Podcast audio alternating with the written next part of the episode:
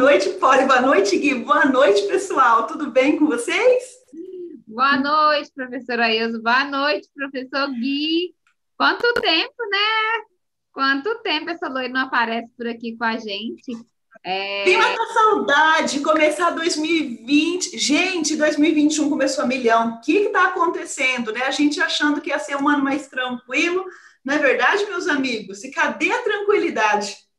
Tranquilidade. Cadê, Poli? Cadê, Guilherme? Tranquilidade nada. O DP gosta, parece que é de começar a, a no, no 12. De, aqui, aqui em Minas a gente fala assim, vamos no 12. Ah, é? Aqui em São Paulo fala que quando alguma coisa é muito doida é 13, né, Gui? boa noite, Elza. Boa noite, Poli. Boa noite, pessoal.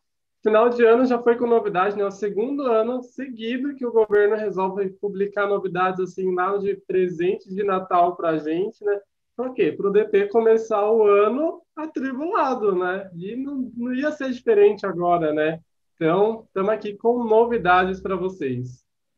É isso aí, gente. E em primeiro lugar, antes da gente falar qualquer coisa, antes da gente começar, né, a compartilhar tantas coisas, a professora Poliana e o professor Guilherme, pessoal, prepararam com muito carinho, mas muito carinho mesmo, um material que vai ajudar muito vocês para começar o ano organizado, é, se preparando tudo para não esquecer nada, porque é tanta coisa, a cabeça da gente não dá para controlar tudo, tem que ter um controle, né? E eles prepararam realmente, igual a Polly fala, tintim por tintim, muito conteúdo. Eu vou até dar um resuminho do que, que eles prepararam para vocês ficarem até o final, tá? Mas antes de mais nada, eu desejo para vocês um feliz 2021. Quero agradecer aqui a Poli, o Gui, por estar tá sempre abrilhantando aqui a EB, né? Por estar tá compartilhando tanto conhecimento. Obrigada, meus lindos, por vocês terem preparado. Eu vi que vocês ficaram, gente, eles ficaram até 3h48 da manhã preparando conteúdo, tá? Para vocês saberem, né? Então, é realmente conteúdo feito com muito carinho para vocês, tá? E agradecer vocês que estão aqui e que a gente possa ter um ano assim abençoado. Gente, vai vir coisa boa, vai vir coisa ruim, vai, mas venha o que for, a gente vai vencer porque nós somos guerreiros e nada pode nos parar. E o que você tem que ter em mente? A gente passou tantas, tantas dificuldades que o que vai vir a gente supera, não é verdade? Até a uva passa, não é verdade? Então, tudo isso vai passar também. Não é verdade, meus amigos? É e para gente. Hã? É isso aí, tudo passa. Nós do DP, eu costumo dizer que nós somos soda, né? Nós somos sensacionais mesmo. Tem hora que dá vontade de, de desistir, de abandonar o barco, mas aí a gente olha para trás, assim como a Elza disse, a gente vê tanta coisa que a gente já passou e a gente está aqui firme e forte, então é só mais um joga no peito, bola para frente, vamos lá. É isso aí. E olha que eu estou vendo a, a Ivani, a Ana Diniz, todo mundo acompanha. Obrigada, gente, por vocês estarem aqui acompanhando. É um prazer, viu, ter vocês aqui com a gente. O que eu vou pedir para vocês? Clica aqui embaixo no botão compartilhar e envia para grupos, para um amigo. Por quê? Vou dar um resuminho rápido só do que, que eles vão falar hoje para vocês, tá? E segura até o final, que no final vai ter uma bomba que o professor Guilherme e a professora Poliana vão trazer, que está tirando o sono do pessoal. Mas vamos atualizar vocês de uma forma muito objetiva, muito simples, sobre o salário mínimo, tá? FAP, gente, se atenta, eles vão dar dicas chaves do FAP e relação é social. Como que você faz para não dar erro? Gente, mudança de enquadramento, quem mudou? Como fica? Produtor rural, a nossa querida Polly, que é a rainha do produtor rural, tem dicas que valem ouro e detalhes também super importantes. Desoneração vai ser falado hoje, tá? Vai ter aí top dicas falando sobre DIRF, sobre RAIS e a bomba no final, tá? Cefip, pessoal, as informações e atualizações da Cefip, que é sobre salário e maternidade e a questão dos 15 dias que antecede aí auxílio doença, que é uma bomba. Então segura até o final, porque isso realmente está dando pano para manga, não está dando, meus amigos? Foi. Muita, muita dor de cabeça, muita confusão, né? Desde segunda-feira, o pessoal aí totalmente atribulado nos grupos, sem saber o que fazer com essa nova CFIP, mas a gente vai trazer aqui uma, uma pequena informação para vocês, assim, para dar um alívio, né? Pelo menos, já que tá difícil, né? Mas a gente. No começo, gente, é assim mesmo, daqui a pouco a gente se adapta e vocês vão verem que essa CFIP só foi, só foi mais um pedacinho de tudo que o DP já passou nessa vida. É isso aí. Meus amigos, o show é de vocês. Fiquem à vontade, a casa é de vocês, tá? E hoje, então, não se esqueçam, se inscreve no canal, se você é novo, aqui tem o um sininho, clica. E todos os dias, gente, no final eu conto, depois eu, eu conto para vocês, a gente tem muitas novidades que estão vindo aí pela frente, tá? Então continue acompanhando é, no nosso Telegram, aqui no YouTube, é, no Insta, no Face, em todas as redes, tudo que está acontecendo, a gente vai mantendo vocês informados. E vamos lá Pega papel e caneta, foca aqui. Se você já compartilhou, foca aqui, marca e depois compartilha com um amigo, porque tem muita coisa que precisa ensinar aquele colega seu de trabalho, um amigo de profissão. E quando a gente ensina, a gente aprende duas vezes, na é verdade? Então, bora lá, Gui e Poli, fiquem à vontade. E eu vou olhar e depois eu pergunto para vocês algumas coisas, pode ser? Combinado, então, bora lá. Professor Gui, na tela para a gente, então, Vamos começar a falar dessas particularidades das obrigações de início de ano, que nós temos que ficar atentos, gente, porque janeiro é aquele mês que o departamento pessoal tem que, ó, sacudir a poeira, fazer o seu cheque aí, ver se está tudo certinho, porque tem muitas informações que o janeiro é decisivo para o resto do ano calendário, e aí nós temos que ficar atentos a esses detalhes, tá? E por isso nós preparamos essa super live para vocês, para poder passar tintim por tintim, que é, que é o meu bordão, para vocês aí, todas essas particularidades, o que, que vocês têm que se atentar. E a primeira delas, nós vamos falar sobre o quê? Sobre o salário mínimo, né? É a primeira coisa que nós temos que ficar bem atento.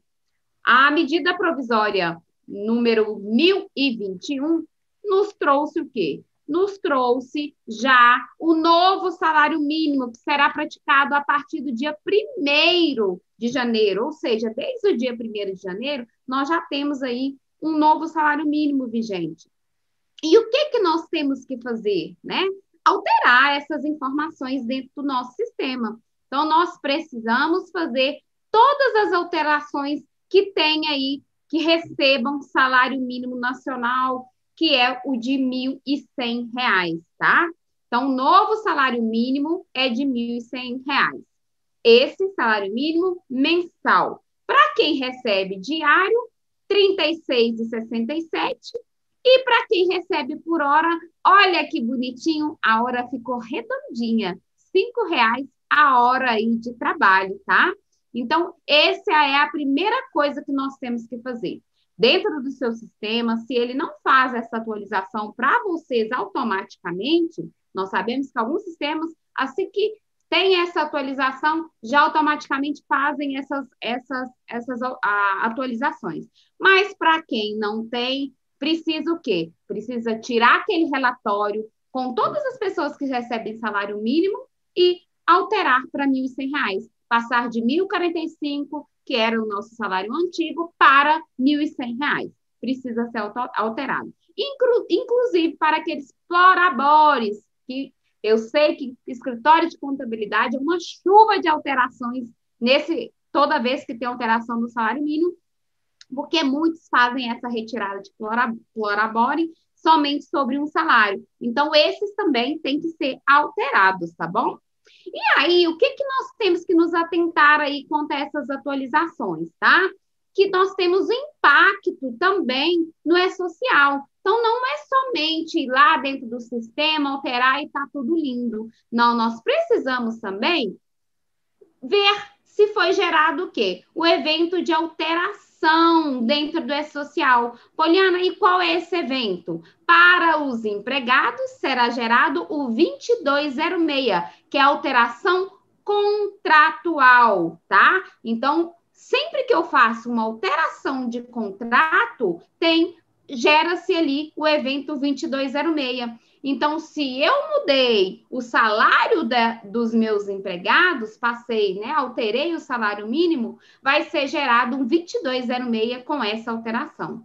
E para os contribuintes individuais, os prolabores que eu mencionei para vocês, será gerado também um evento de alteração, que é o 2306, que é a nossa alteração contratual daqueles TSVE, que são os nossos trabalhadores sem vínculos, que no caso encaixam aí os nossos contribuintes individuais, os nossos prolaboristas, tá? Então, alterei no sistema, confiro se foi gerado também estes dois eventos importantes, o 2206 e o 2306. Gui, além desse, o que que eu tenho que ficar atenta também em janeiro, que saiu lá em setembro? Começando aqui também, né? Então, em 1 de janeiro, né?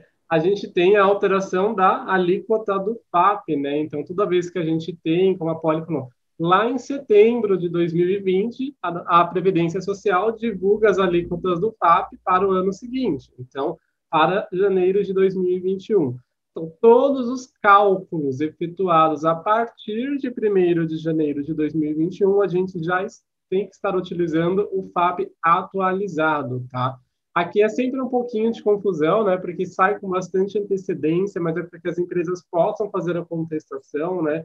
Naquele mês de novembro. Aí, então, a gente tem o mês de dezembro e em janeiro começa a utilizar. Na folha de dezembro, que FAP que eu utilizo? FAP de 2020. A gente vai atualizar o FAP apenas para a folha de janeiro de 2021. E por que, que é importante atualizar o FAP logo no início do, do mês, né? Não deixar para atualizar apenas lá na folha de pagamento. Porque muitos sistemas de folha, folha, na hora que você está calculando a rescisão, ele calcula com base no que ele tem no sistema na época. E aí, se você está calculando e, e, o FAP está desatualizado, ele vai calcular com aquele FAP ali. E aí, quando você for processar a sua folha de pagamento, nem todos os sistemas reprocessam os encargos da empresa. E aí, ele pode ter uma pequena divergência ali entre o FAP utilizado, porque estava desatualizado ali. Então, recomendo para vocês já atualizem o quanto antes Aqui, né, eu não tenho nem o que falar que o portal FAP Web está instável, a gente recebe essa perguntinha aí quase todos os dias. Está com bastante instabilidade, assim, desde meados de dezembro, então ele está lento. Quando ele não está lento, ele está fora do ar, mas a gente vai tentando, vai tentando, e aí uma hora consegue acessar esse bendito desse FAP Web para a gente fazer a consulta ali de qual que é o percentual correto. Ô Gui, posso dar uma perguntinha que o Marco Aurélio mandou aqui no chat para você? Diga. Ele perguntou o seguinte: esse FAP só precisa alterar para as empresas do lucro presumido?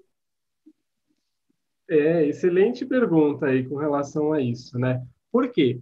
A gente tem, né, aquela, aquela velha conceito de que o FAP das empresas do Simples é um, mas, né, o FAP das empresas do Simples, ele é neutro na CFIP.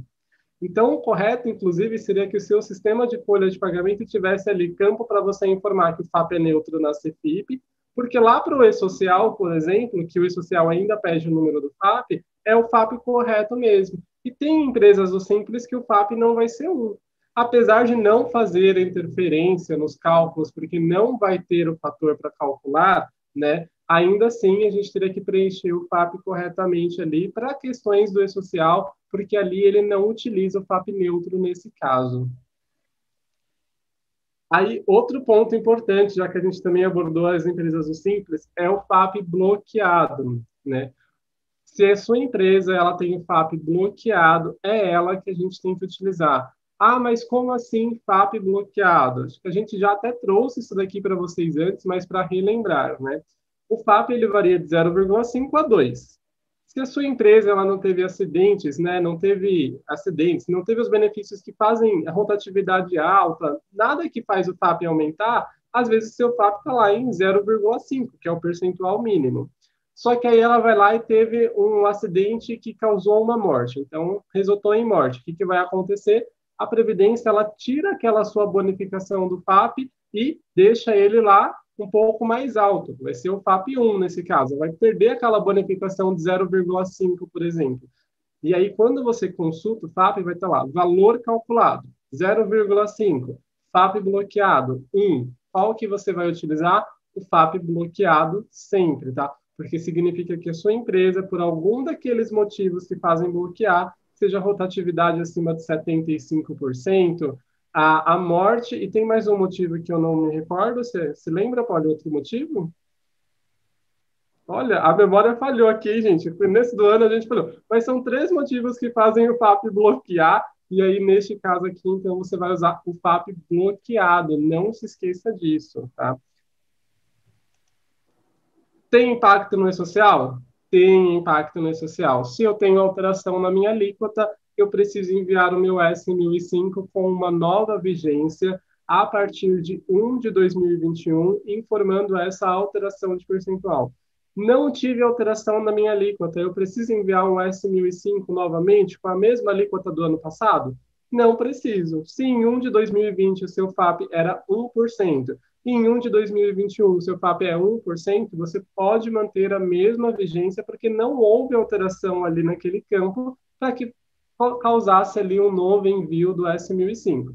Meu sistema envia automático, tem problema? Não tem problema também, mas não é obrigatório fazer o envio neste caso. Se o seu sistema faz automático, beleza. Se ele não faz, você não precisa enviar. Só faz a alteração se tiver ali, então, o seu FAP alterado. E aqui, só para a gente fechar esse assunto de FAP, eu vou só dar uma, um pontinho de atenção aqui para a gente nós precisamos estar muito atentos a essa questão do percentual do FAP. Hoje mesmo eu estava acompanhando aqui um grupo e aí eu vi uma pessoa comentar que recebeu uma empresa de outra contabilidade e essa empresa estava utilizando o FAP 2, sendo que quando ela consultou no portal da FAP Web, desde 2017 essa empresa usava o FAP 0,5 estava calculado.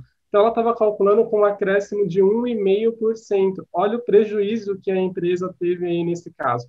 Ela vai poder compensar, restituir esses valores? Vai. Mas olha o prejuízo que ela teve ao longo desses três anos aí que estava calculando com o fato incorreto, né? Então a gente tem que estar muito atento a esse percentual, porque ele sempre está mudando em janeiro de cada ano.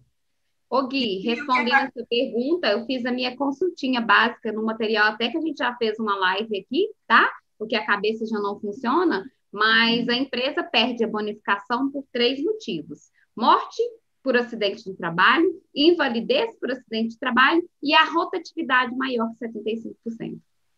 Isso aí. Show de bola. E quando você falou isso, Gui, é, até de erros, isso é muito comum, que a gente verifica muito isso nas consultorias. E o Gui falou o quê? O que você pode fazer? Recuperação. Lógico, você vai analisar aí o custo-benefício de ter que fazer essas retificações, mas segura esse ponto que ele falou, porque no final da live eles vão falar de algo novo que você também vai poder recuperar aí pagamentos a maiores possibilidades, tá certo? Que mais, meus amores, que a gente tem aí? Eu quero só responder para a gente finalizar o assunto né, de salário mínimo também, que a gente já até passou. A querida Edma Navarro, beijo, Edma, para você, pela sua pergunta. Ela, ela fala que ela tem funcionários que recebem R$ 1.089,63. Se ela tem que fazer o reajuste por ser menos que o salário mínimo, já que a data base dela é maio. Precisa, gatinha, tá? Você faz reajuste agora, coloca até, chega aí ao salário mínimo, porque ninguém pode receber menos que o mínimo, tá bom? E aí, quando chegar a data base, você faz o reajuste que for realizado aí pela devido à convenção, tá bom? Deixa eu aproveitar e fazer uma perguntinha para vocês. Vocês lembram? É, até a Maria Heloísa está perguntando onde faz a consulta do FAP. Né? Aquela gambiarra do FAP ainda funciona? Sim, funciona, inclusive, tá, pessoal? O que, que nós vamos fazer? Esse conteúdo dessa live nós vamos colocar no blog para vocês. E aí, lá nós vamos colocar essa top dica com essa gambiarra do FAP para vocês consultarem de maneira rápida e fácil, porque a gente sabe que ninguém merece ficar tendo que responder aquelas perguntinhas, né? Quanto Quanto você pagou de GPS em 1900 bolinhas? Gente, às vezes nem lá você estava. Como é que você vai saber, não é verdade? Nem buscar informação, às vezes a gente não consegue. Então, deixa com a gente, porque nós estamos preparando isso no blog da eBay para vocês. Vai ter essa, todo esse, esse conteúdo aqui para vocês, detalhado e com essa gambiarra, ó, que, vai, que é sucesso, é uma mão na roda para gente. E muito bem lembrado isso que a Poli falou, pessoal. Todo esse conteúdo aqui, é, a professora Poliana vai preparar um, um, um assim, como for falar como ela fala. Isso é a autoralidade dela. Você tem que registrar isso aí, é seu, tintim por tintim. Ela vai passar tudo isso que você está falando, pessoal, no blog. Então, acredito que ainda essa semana a gente consiga postar aí para vocês. Então, todos esses detalhes, viu? Segura aí que mais, meus amores, que a gente tem aí de pontos chaves importantes? Bom, Gui, eu falo, você fala do Simples Nacional. Acho que você pode falar. Depois eu falo dos meus produtores, beleza? Beleza. Então, Simples Nacional também, né? Apesar de não ser uma obrigação da área né, do DP, mas é uma obrigação que impacta, sim, a nossa folha de pagamento, né? Então, a gente sabe que lá em janeiro de cada ano, as empresas elas fazem a opção pelo Simples Nacional, né? Então, tem o prazo lá que o pessoal do contábil, o pessoal do fiscal sabe melhor que todos nós. Eles têm que mandar a solicitação para a Receita, né? E aí, o que, que pode acontecer? A empresa entrar no Simples Nacional, então ela fez uma opção para entrar no Simples Nacional, mas também é em janeiro que as empresas muitas vezes saem do Simples Nacional. Então, a gente tem que estar atento a isso. Eu sempre falo nas nossas lives, nos nossos cursos, em todos os lugares, que tem que ter muito diálogo entre os setores das empresas. Por quê? Porque não é o DP que vai fazer o um enquadramento lá no Simples, não é ele que vai fazer a opção. Normalmente é o setor contábil que vai fazer essa opção. Mas aí o setor contábil fez a opção do Simples, foi deferida e não passou para o departamento pessoal. Aí vai lá, não atualiza a folha de pagamento, continua calculando como se fosse uma empresa do lucro e não é, e aí tem lá depois os encargos para poder fazer a compensação. Então, já tenham por hábito que quem é de escritório de contabilidade, já trabalhei em escritório de contabilidade no início do ano, nosso setor contábil passava lá uma listinha de todas as empresas, falando, ó, essa daqui é a tributação do ano de 2020, essa aqui é a tributação do ano de 2021, aqui estão as empresas que mudou. Saiu do simples, entrou no simples, saiu do lucro, entrou no lucro, então como que ficou essas situações? Tá? Para a gente poder fazer esse correto enquadramento. E aí aqui a até colocou no nosso material um ponto muito importante que é o grupo do e-social. Sempre gera dúvida, né? A minha empresa era do Simples Nacional e agora em janeiro de 2021 ela foi excluída do Simples. Vou começar a enviar folha de pagamento no e-social? Não vai. O enquadramento do grupo no e-social é definitivo. Se a sua empresa ela é do grupo 3, ainda que ela seja excluída do e-social, excluída do Simples Nacional, ela vai continuar como grupo 3 no e-social. Mesmo assim. Então, quando chegar lá na folha de pagamento do grupo 3, que está lá para maio de 2021, ela vai começar a enviar a folha com os encargos de uma empresa do lucro presumido, do lucro real mas no cronograma das empresas do Simples, porque isso não tem alteração. A gente vai reforçar isso sempre para vocês, tá? O fato gerador é 7 de 2018. Então, se em 7 de 2018 a empresa era do Simples, ela vai continuar seguindo o cronograma do Simples, ainda que ela saia dele. A mesma coisa para as empresas que entram, que a gente já recebeu esse questionamento também, né? A minha empresa é do grupo 2 e ela foi enquadrada no Simples. Posso parar de enviar folha para o e-social? Jamais você já está ali enviando folha cumprindo a raiz pelo e-social. Não tem como voltar atrás mais. Já está lá. O que você vai fazer? Mudar a sua classificação tributária aqui. Ó. A gente trouxe até aqui a dica para você. Lá no seu S1000, você vai alterar a classificação tributária, vai ver se alterou a natureza jurídica. No seu S1020, vai corrigir um código de terceiros. Então, porque quando a gente está saindo do simples e indo para o lucro real, por exemplo, a gente vai ter lá a questão de tirar os zeros dos, dos terceiros e colocar o código correto. Então, neste caso aqui, é só isso que você vai fazer se você já está no e-social. Você não vai mudar de grupo, hein? Coloca isso na cabeça de vocês. O grupo, ele é definitivo. Muito bom, senhor Guilherme Santos. E aí, eu vou falar agora sobre os produtores rurais, tá? E antes de falar sobre os produtores rurais, eu vou voltar no assunto sobre o FAP, tá? Que inclusive cabe aos produtores rurais. Vou falar sobre o FAP para SEI e para KEPF, então, para a gente finalizar esse assunto. O Edson Rodrigues, a Flávia e que mais? A Flávia, a Deixa eu ver, eu quero falar o nome de todo mundo. A Lícia nos fez essa pergunta. Beijo para vocês, tá? Sobre a questão do FAP para SEI, tá? No caso, nosso KEPF, que já foi substituído, até o Edson colocou SEI barra KEPF. Gente, a gente usa sempre um neutro, tá bom? Aí a gente vai usar o FAP1 e não se falem nessa consulta para as pessoas físicas, beleza? Tá bom? Agora vamos voltar aqui. Vamos falar sobre atualizações importantes para o produtor rural. Gente, quem trabalha com produtor rural, o mês de janeiro, ele é crucial, tá? Para quem trabalha com os produtores. Por quê? Porque é em janeiro que os produtores têm que fazer a sua opção pela sua contribuição previdenciária. Se ele vai definir se vai ser recolhida pela folha de pagamento ou se será pela sua comercialização da sua produção, da sua produção, tá? Então, gente, todo esse levantamento tem que ser realizado. Até ontem, para os nossos alunos, né, do E-Social na tela, a gente falava, aprofundava sobre esse tema com eles. Por quê? Porque não tem outra forma de saber qual a melhor opção. Muitos me perguntam, se não for colocar a mão no lápis mesmo, na calculadora, somar, fazer conta, fazer levantamentos junto ao produtor para poder ver qual que é a melhor opção. E aí, essa opção, gente, é em janeiro e ela é irretratável para todo o ano calendário, tá? E aí, em janeiro, eu tenho que tomar essa decisão. Então, o que, que vocês têm que fazer? Conversar com seus produtores, verificarem com eles qual que é a decisão, qual que é a melhor opção. Então, aí vai ter que entrar o contábil, vai ter que entrar o fiscal, vai ter que entrar toda essa galera, né? A questão dos dos que trabalham diretamente com plantio, com a colheita, saber se, o que, que vai comercializar, qual vai ser a contratação daquele ano para aquela safra. Então, tudo isso tem que ser levantado, tá? E se isso, se a opção tá, for modificada, tem que ser informada. E é em janeiro que isso se faz, tá? Então, fez esse levantamento, tenho que fazer essa informação.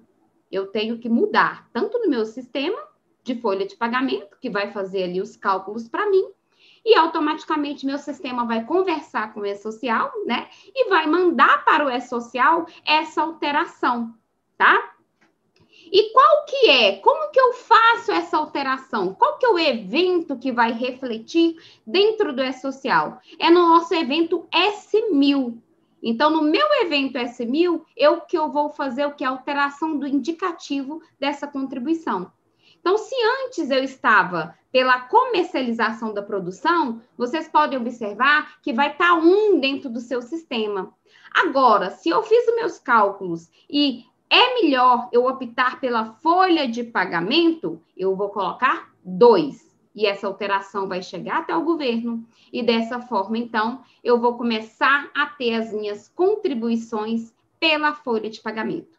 Poliana, não fiz a alteração. Como que fica? Não fez a alteração? Não tem como você alterar, tá? Nos próximos meses. Por quê? Porque uma vez que você não faz essa alteração em janeiro, automaticamente o governo já entende, tá? Que você optou pela comercialização da sua produção. E aí, galera, acabou. É todo o ano calendário, tá? Lembrando que a opção do produtor rural, ela é pelo CPF. Então, se eu tenho 15 fazendas, as 15 fazendas é um, uma só, né? Uma só tipo de opção que vai ser feito e que vai ser tratado em todas elas, tá?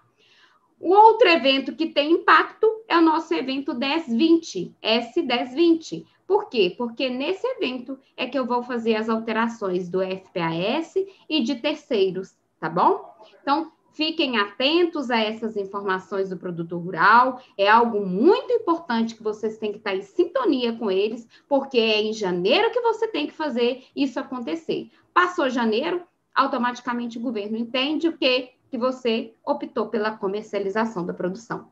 Ok? E, Guizito.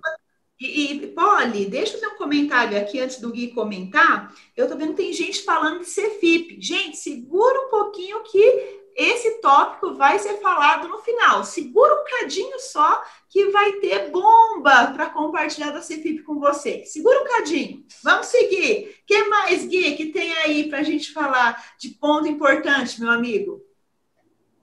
Janeiro também, né? É aquela época que a gente fala de desoneração da folha de pagamento, né? E eu, eu tô achando que tem um pressentimento que ainda neste mês é capaz que a gente volte a falar de desoneração e eu vou explicar para vocês o porquê, né? Então, primeiro ponto, chegamos em janeiro, o que, que a gente tem que fazer? Verificar as empresas que a gente tem que estão enquadradas ou que podem se enquadrar na desoneração, né? Então, janeiro, assim como a gente escolhe lá a opção do produtor rural, a gente também escolhe a opção de contribuição das empresas que podem se enquadrar na desoneração. Primeiro ponto que a gente tem que ter atenção, que a gente tem que sempre reforçar. Lá em 2015, quando começou a desoneração, a gente tinha mais de 50 atividades, mais de 50 tipos de atividades que poderiam ser desoneradas. Hoje, nós temos apenas 17 dessas 50 atividades. Então, o ponto principal é você verificar se a sua empresa que está na desoneração, se ela de fato está na desoneração, se ela está permitida ainda fazer isso. Né? Não está mais, foi desenquadrado, então aí você tem que verificar desde quando, porque houve muitas alterações na, na desoneração da folha, desde 2015 para cá, nós tivemos várias leis que alteraram ela, e aí a última em 2018. Com essa última lei que nós tivemos publicada lá em 2018, o que, que ela previa? O fim da desoneração da folha de pagamento, aconteceria agora, né, em 31 de 12 de 2020. Então, essa lei 13.670, ela previa isso. Se encerrava aqui todo esse projeto de desoneração da folha que estava existente lá tanto tempo, né, que a gente estava vendo isso acontecer. Só que o Congresso, durante a conversão da MP 936, colocou lá no artigo 33 a prorrogação do programa por mais um ano. Aqui, gente, a gente tem que entender dois pontos. Quando a MP 936 ela foi editada, ela foi editada sem falar de desoneração de folha de pagamento. Aí, na hora em que ela foi ser votada, né, o Congresso colocou essa, esse mais esse artigo prorrogando a desoneração da folha por mais um ano. E aí o que, que aconteceu? O presidente da República, eles, ele vota a sanção final de uma, de uma medida provisória. Então, ele editou, mandou para o Congresso, o Congresso foi lá, é, fez as alterações, transformou aquilo em lei, volta para o presidente, o presidente sancionar ou vetar. E aí o presidente sancionou uma parte da medida provisória 936, que é o nosso benefício emergencial que nós bem conhecemos, mas ele vetou a parte da prorrogação da desoneração por motivos de é, custos para o governo, né? Ele alegava que não tinha de onde tirar essa desoneração e também porque era um objeto estranho, porque se a gente for parar para pensar, falando de benefício emergencial, incluir desoneração na mesma lei, realmente era um objeto estranho naquela lei. Mas, então, primeiro ponto, não tinha, foi incluído, o presidente vetou na hora que ele sancionou. Aí, quando acontece um veto na nossa legislação, o que, que acontece? Olha a aula de política aqui com a gente, hein? Quando a gente tem um... É isso aí, Gui! É, olha só, tá vendo? A gente vai falar de DP e a gente explica até como funciona a legislação aqui. Presidente vetou. Toda vez que o presidente veta uma legislação, ela volta para o Congresso, para o Congresso analisar novamente as razões do veto. Então, o presidente vetou e deu a justificativa dele para ter votado. Então, colocou a justificativa da equipe econômica, devolveu para o Congresso. Aí o Congresso vai lá e analisa de novo para ver se eu vou acatar esse veto ou não. E aí, o que, que aconteceu?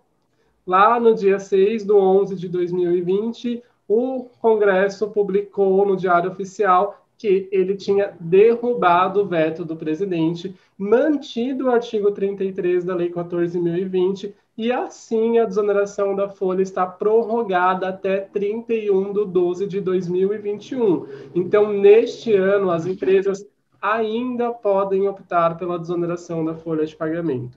E aí, por que, que eu disse que é, talvez a gente volte nesse assunto ainda este ano? Porque o governo recorreu dessa decisão. Então, a AGU, a Advocacia Geral da União, entrou com recurso junto ao STF para derrubar o veto novamente, para falar não está vetado e não vai ter mais desoneração. É uma novelinha aqui esse assunto, vocês viram que entrou, saiu, entrou, saiu, pode ser que saia de vez, mas neste momento que nós temos é que as empresas ainda podem aderir.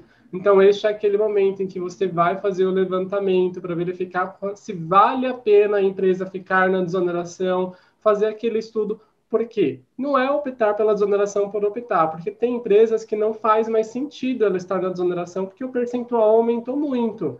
Mas aqui eu vou dar uma dica para vocês. A desoneração ela é fortemente influenciada pela folha de pagamento.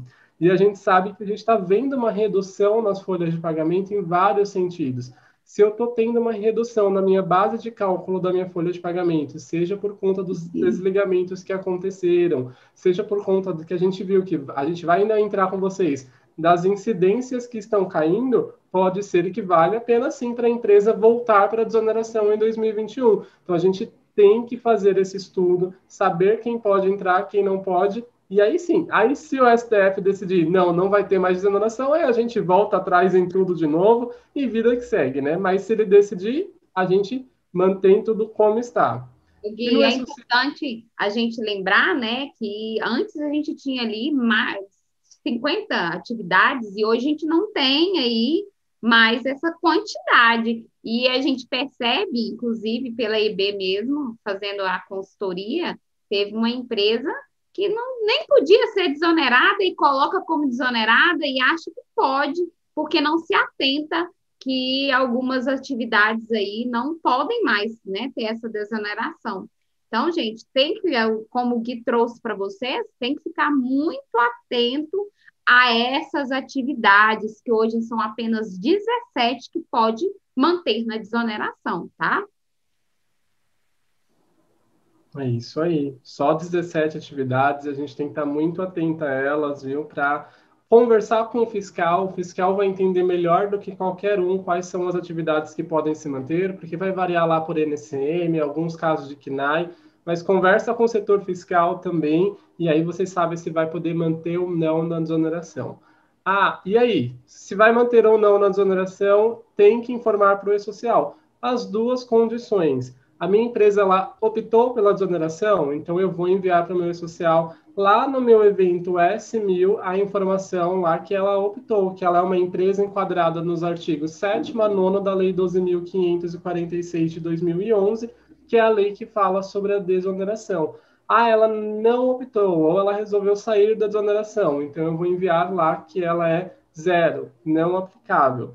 Trazendo aqui para vocês aquele lembrete quem pode optar pela desoneração? As 17 atividades que estão permitidas na Lei 13.670 de 2018 e somente as classificações tributárias 2, 3 e 99 do E-Social, empresas do anexo 4, empresas do simples concomitante e pessoas jurídicas em geral as outras classificações tributárias não podem informar que são optantes pela desoneração, porque elas não podem optar pela desoneração, tá? Então, estejam atentos a esse pequeno detalhe também. Muito bom, muito bom mesmo. E, e, Gui, deixa eu fazer um comentário. Eu sei que vocês vão falar depois, mas no final você falou aí do governo, tudo. Você vai trazer no final também aquela fala do nosso presidente hoje, que o nosso país está quebrando, que por isso não vai prorrogar o bem. Você vai falar um pouquinho sobre isso no final, Gui? Podemos falar sobre o bem também. O bem de tudo bem. Então tá bom. Ótimo, mas deixa eu trazer uma perguntinha, Polly, que o John Wesley fez para você. Posso passar, minha amiga, dos nossos produtores rurais? Pode sim. Ele falou o seguinte: ele perguntou: esse critério do produtor rural se aplica à cooperativa de agricultores, Polly? A questão do produtor? Hum, agora é, o critério será o que, que ele fala, né? Acredito que seja. É, ele deve estar falando de consórcio de produtores, acredito eu. A cooperativa, se for pessoa jurídica, essa opção, gente, tá? Pela comercialização ou pela, se você, tá, John, estiver falando sobre isso, a opção pela comercialização ou pela folha de pagamento, ela pode ser feita tanto pelos produtores rurais pessoa física, como os produtores rurais pessoas jurídicas, tá? Então, todos eles têm essa opção. Mas é necessário o quê? Para saber qual é o melhor, fazer os cálculos, os levantamentos, para poder ver se compensa ou não. Um detalhe importante, quando a gente fala nessas opções, e que muita gente confunde, é a questão do Senar. Porque o Senar, nós temos ali as contribuições sobre o Fundo Rural, que é um e-mail, né? Aí nós temos pela folha de pagamento, que é 20%, mas vem o RAT, de acordo com o CNAE, né? E aí vem a questão do quê? Do Senar. O Senar, pessoal, quando vocês forem fazer os cálculos, independente, tá? Da opção do produtor rural, se é pela comercialização ou se é pela folha de, de pagamento, sempre vai ser, tá? Pela comercialização. Então, se eu tenho um produtor que optou pela folha de pagamento, por exemplo, ele, de qualquer forma, tá? Ele terá o Senar pela sua comercialização, mesmo optando pela folha de pagamento. E nesse caso, vai reter somente o Senar ali, né? O adquirente da pessoa física, por exemplo, vai refazer a retenção somente do Senar, tá bom? Show. Bom, agora vamos passar então, né, para as outras atualizações importantes. Nós trouxemos aqui para você, mas não temos novidade ainda, mas é algo que vocês já podem colocar aí no checklist de vocês ainda para janeiro. O que, que é? Tabela de INSS. A gente sabe que todo ano, chega janeiro, né? Quando tem as alterações aí de salário mínimo, há também a atualização da tabela do INSS do seu sistema e também na Cefip, só que nós temos que aguardar a sair essa publicação, porque não saiu ainda, tá? Então, chegou, saiu a atualização, corre e faz essa atualização mais rápido. Tabela de imposto de renda. Desde 2015 não temos essa atualização. Mas não sei, até o, o, o governo falou sobre isso, que estava tentando mexer em alguma coisa aí no, imposto de renda, mas que está muito difícil. Não sei se sai esse ano, né, alteração nessa tabela de imposto de renda, tá? Mas se sair, é, tem que ficar atento, por quê? Porque também tem que fazer alteração no sistema caso saia, tá bom? Então, tem que atualizar isso aí no seu sistema também. Então, esses dois pontos, apesar de não termos ainda a, a publicação, nós temos que colocar no nosso, nas nossas anotações aí que tem que ser realizadas. Bom, agora nós vamos falar sobre os dias importantes em janeiro de 2020.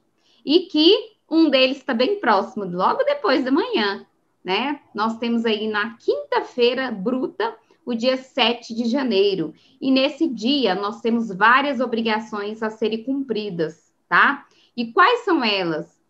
Nós temos o quê? O prazo limite para o pagamento dos salários de dezembro, então tem que ser pago tudo até o dia 7 tá? Porque é o nosso quinto dia útil do mês, então o salário tem que ser pago. Nós temos que transmitir a GFIP também até o dia 7. Temos que pagar a nossa guia do FGTS mensal que vence também dia 7, como vence também o DAI doméstico, que também foi um vucu-vucu essa semana, muitos não estavam conseguindo tirar esse DAI doméstico, mas já está estabilizado o portal. Se você teve esse problema aí, não conseguiu, já pode ir lá e tirar seu DAI, porque agora já foi resolvido, tá? E tem o CAGED. Poliana, mas e o CAGED? Não morreu? Morreu! Aqui, gente, é somente para os obrigados, tá? Que é o grupo 4 de social, que é os nossos órgãos públicos. Você que é do grupo 1, 2 e 3, pelo amor de Deus, inicie o ano enterrando esse CAGED se você ainda faz. Esquece essa obrigação, ela não te pertence mais, tá bom? Uma vez que você faz, já o que seria feito pelo CAGED, pelo E-Social todas as admissões que você envia o seu 2200 ou 2190, alimentos admitidos do mês, todas as rescisões que você faz, através do seu 2299, informa ali os demitidos do mês e as alterações que tiverem também são informadas pelos eventos de alterações ao CAGED. Então, ó, grupo 1, grupo 2, grupo 3 é social, esquece CAGED, ele não é de vocês mais, uma obrigação que já pode riscar aí, tá? Desse seu dia 7, beleza? E as diferenças de 13 terceiro salário, pessoal, ela tem que ser paga até o dia 10 de janeiro. Então, se você teve diferença de hora extra, né? Ou de quem recebeu aí é, comissão, não seja, qual que seja a diferença do, do 13 terceiro salário, a data limite é até o dia 10 do 1. Porém, pessoal, é recomendado o quê? Que você pague junto com a folha de pagamento aí no dia 7, para você ficar tudo pronto, tudo resolvido, sem problema, sem dor de cabeça aí, e com o dia 7, ó, redondinho, fechado com sucesso. Gui, depois de sete dias, nós temos mais um, não é isso? Mais um dia aí, sete não, aí são oito, né? Mais um dia de obrigações.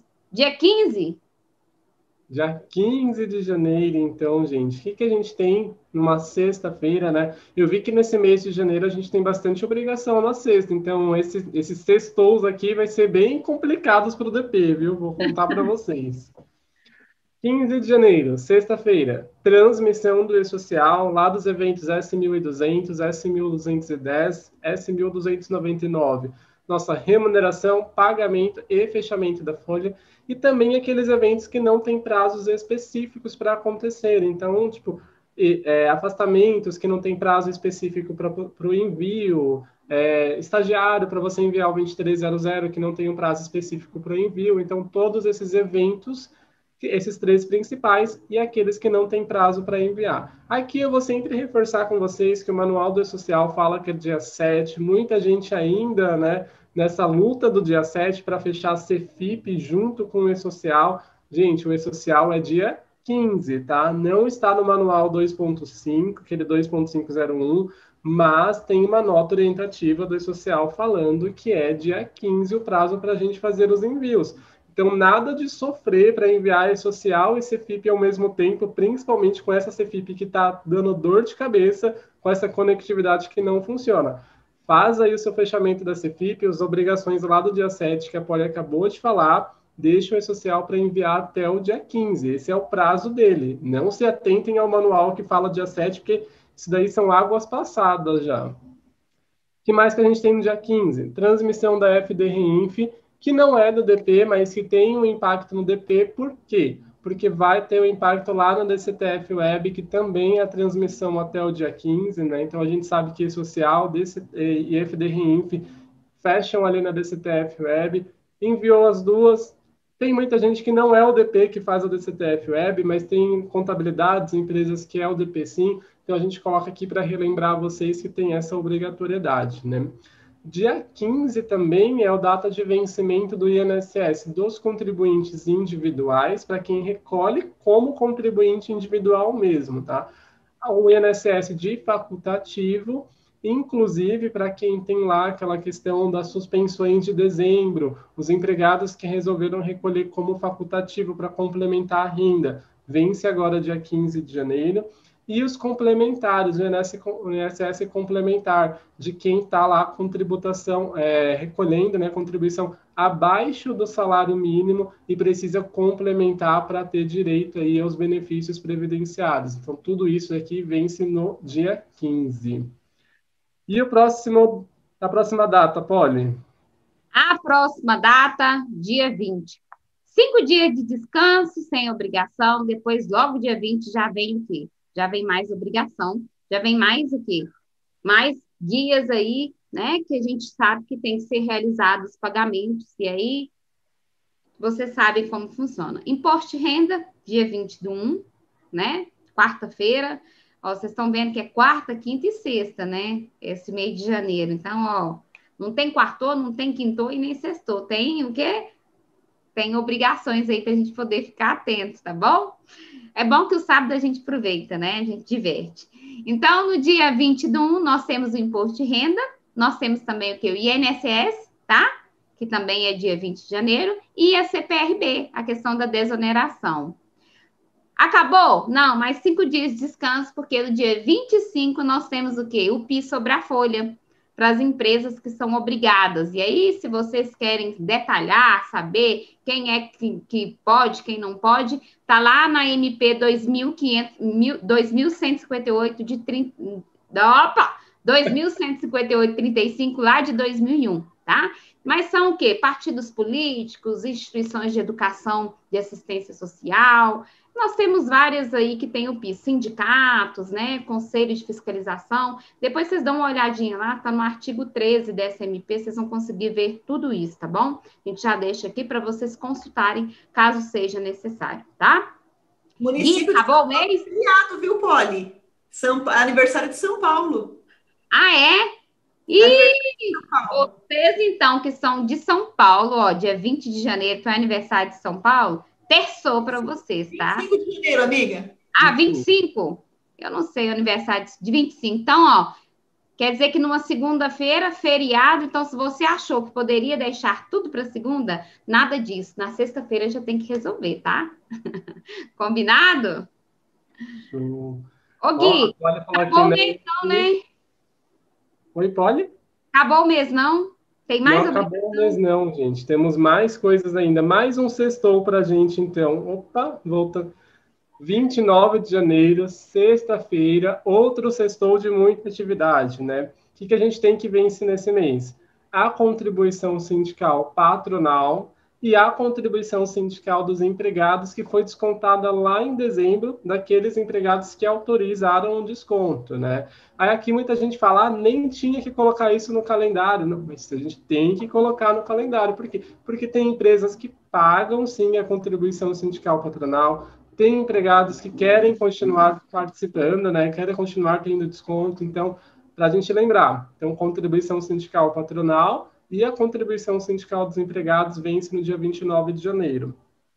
Aqui a gente tem que trazer aquele detalhe importante, né?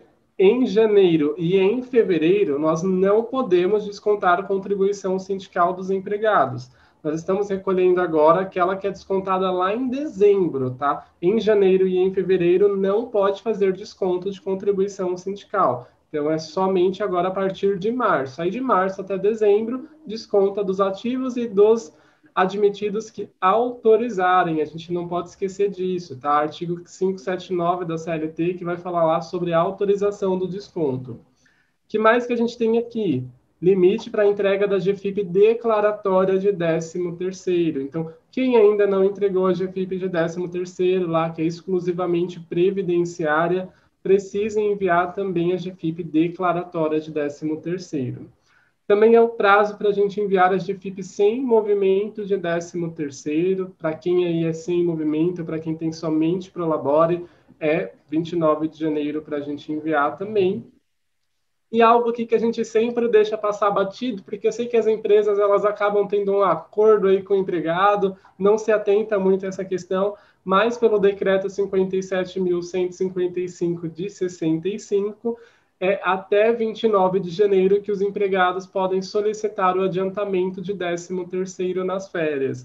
Então, todos os empregados que fazem essa solicitação até 29 de janeiro, a empresa ela é obrigada a adiantar o 13º se as férias acontecerem entre fevereiro e novembro, tá? Se o empregado solicita depois de 29 de janeiro, aí a empresa ela pode adiantar se ela quiser. Aí entra naquele acordinho que faz com os empregados de eu quero, eu posso, eu pago. Se não, passou direto. Acabamos, Polly, ou não acabamos? Não acabamos, porque agora nós temos as tcharam, top dicas DP para vocês, tá? O que, que são as top dicas DP? São aquelas obrigações que a gente sabe que a gente tem que fazer, mas não tem data certa, mas a gente tem que fazer essa programação. Nós temos que colocar aí nos nossos dia a dia, ah, nas nossas né, atividades de janeiro, porque também o quê? Também vão refletir aí durante todo o ano, como, por exemplo, atualizar os feriados nacionais, estaduais e municipais. Acabamos de ter essa discussão. Ah, é feriado dia tal? Ah, na minha cidade também é feriado. Né? Então, gente, como que a gente faz isso? A gente cadastrando isso dentro do sistema, o próprio sistema te dá essa, esse, esse alerta né, para a questão dos feriados, para a gente não esquecer, porque às vezes a gente está tão envolvido tão no automático que a gente esquece, por exemplo, que amanhã é feriado. Isso já aconteceu comigo, de eu ter saído do escritório e aí eu lembrei que no outro dia era feriado, eu não tinha feito, estava esperando para deixar para fazer para amanhã. E aí, ó, me lasquei, tive que voltar, né, no escritório fazer, a obrigação porque eu deixei para outro dia e tinha esquecido. Então, quando a gente tem isso aí dentro é, do nosso sistema, ou então a gente tem aquele calendário bonitinho ali, das, né, que a gente marca ali os calendários que não, que não, não tem ali os feriados municipais, façam isso, que vai adiantar a vida de vocês. E se vocês querem uma top dica, a professora Iris Caroline fez aí um post sobre esses feriados, tá? É, que ele também Está bem completinho, basta você colocar ali os feriados municipais. Lembrando que nós temos pontos facultativos, que vocês têm que verificar essa questão dos pontos facultativos também, tá? Em determinado, né, se, o, se aquele empregador vai, vai acolher aquele ponto facultativo ou não, se a prefeitura da sua cidade, como que fica, né? Alguns, algumas cidades não sabem que é feriado, outras não são, são somente pontos facultativos, então nós temos que ficar alertas porque a gente sabe, por exemplo, aqui em Minas, nós temos várias cidades que são próximas, que às vezes uma, um, uma, contabilidade faz a contabilidade das, das demais né, cidades ali. Então, tem que ficar tudo isso separadinho. Por isso que a gente tem sistema, para que ele faça isso para a gente, tá? Então, façam esse levantamento logo em janeiro, para que não passe nada despercebido para vocês quanto aos feriados, tá? Outro detalhe importante que é legal até a gente fazer agora em janeiro é a questão da programação das férias anuais. Aí eu pergunto, vocês já pediram isso para o cliente de vocês? Na sua empresa, você já fez esse levantamento através dos coordenadores sobre essas férias anuais? Porque é importante você ter esse controle com você para também não passar despercebido, tá? Então, uma vez que você tem isso já tudo organizado, você também vai conseguir colocar isso dentro do seu sistema, de forma que ele vai te dar relatórios e não vai deixar você também esquecer essas obrigações que são mensalmente e que nós temos que não podemos passar batido. Então, faça essa programação, envia para o seu cliente, pergunte para ele sobre essa, essa programação de férias anuais, tá? Tira o relatório, manda para ele, vê ali os que vão vencer as férias, para não perder, para não dobrar as férias, tá? A gente sabe, principalmente cliente de contabilidade, tem muito disso, né? largam ali na mão da contabilidade, a contabilidade que lute para poder ah, ter esse controle, e isso não é obrigação da contabilidade, é do cliente. Então, tem que ser passado para ele essa programação para que você também só cumpra aí com o que ele determinar, tá? Chegou a hora também, gente, em janeiro, da gente organizar já para o envio da DIF e também já preparar para a RAIS, tá? A que nós vimos hoje, que já foi o que disponibilizado para vocês, inclusive o que o arquivo, né, o, o, que você vai baixar, o que vai fazer a transmissão da DIRF. Então você já pode consultar, tá? Vai, a gente vai colocar isso no blog para vocês também, o link certinho, mas vocês já podem buscar aí a informação que nós já temos o programa gerador da DIRF já publicado, oficializado e funcionando. E isso você já pode se antecipar porque a DIF, nós temos um prazo até o dia 28 de fevereiro para cumprir, para poder fazer essa informação chegar redondinha para o governo. Até que, glória a Deus, Senhor, seja substituído também pelo E-Social, que é uma das nossas grandes vontades, né? Que o E-Social acabe de vez com essa obrigação, assim como acabou com a RAIS para o grupo 1 e grupo 2. E quando eu falo em RAIS, grupo 1, grupo 2, hoje, o João Paulo, através da live que ele fez com a Geni, ele já colocou para a gente que a raiz, inclusive, né, grupo 1, grupo 2 ali, não vai ter mais, não tem, já acabou, vai ser, às vezes pode ser até bloqueado, tá, pessoal? Essa informação aí é muito importante, porque uma vez que isso acontecer, esse ano nós já vimos os reflexos disso, muita gente tendo que receber junto aos lotes ali de pagamento extemporâneo, porque não cumpriu obrigação no tempo devido pelo E-Social. Então, grupo 1 e grupo 2, gente, vocês já fazem folha de pagamento pelo social. Se fazem a folha de pagamento pelo social, vocês já substituíram a RAIS. Eu não estou falando de DCTF Web aqui, tá? Grupo 1 e grupo 2, na sua totalidade, não faz mais RAIS, porque você já fecha com a folha de pagamento pelo social. Então, a obrigação de você já foi substituída. RAIS, grupo 3, segue com ele, porque a gente precisa ainda, não entramos na folha de pagamento ainda. Então, a gente vai seguir um tempo ainda com a RAIS pelo, para o grupo 3, tá? Fique ligadinhos que a gente vai ter posts sobre DIF, sobre RAIS para vocês, tá? É... Opa, o que você acha da gente convidar aí e fazer uma live de DIRF na próxima terça-feira do DP? Porque toda terça tem live aqui. O que vocês acham? A gente convidar nosso querido professor Rodrigo Moraes. É. Rodrigo, isso, o Rodrigo hoje fez uma postagem, inclusive, falando sobre esse programa gerador. O Rodrigo é um expert em DIRF, tá, pessoal?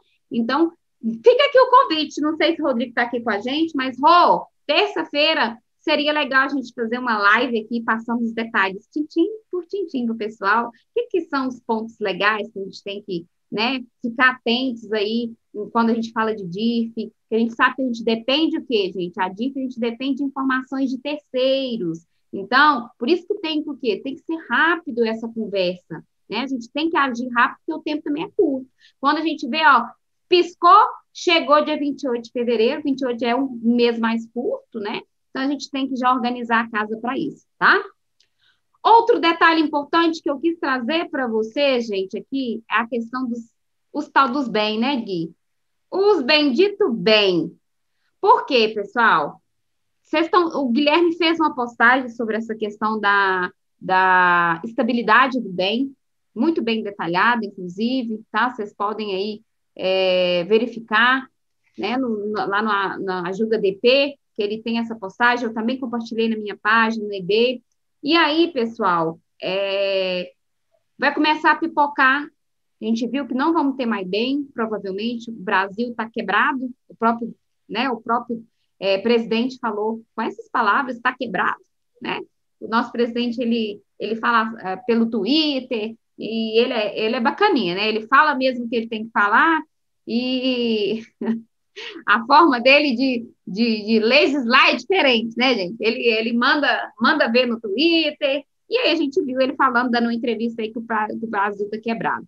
E muita gente pergunta sobre o bem, o Gui vai falar sobre isso melhor para vocês, mas provavelmente nós não teremos aí um bem, né? Um novo bem aí, já que acabou no dia 31 do 12.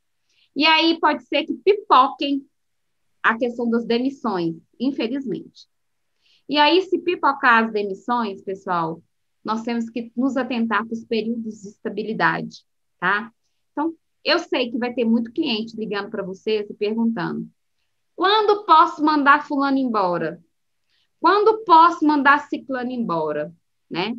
Se seu sistema não tem esse relatório que te ajude, coloque todos os seus funcionários que tiveram benefício emergencial numa planilha, tá?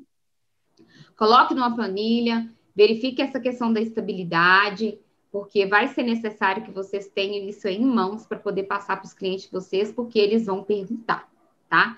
Vão perguntar sobre essa estabilidade, porque eu sei que vai ter, infelizmente, a gente torce para que não, mas pode ser que temos, vão ter demissão e aí vocês vão ter que passar isso já na ponta da língua, tá? Gui, a palavra é sua agora. Acho que eu falei demais aqui. Você fala para a gente sobre esse benefício emergencial, até é legal você enfatizar, né? O que a Ilza perguntou sobre o benefício emergencial, essa questão que acabou, é 31 do 12, é o prazo. E depois vamos para aquela bendita que acho que está todo mundo esperando a gente falar, que é a questão dos pareceres, né? Da salário maternidade e dos 15 dias que antecede o auxílio doença.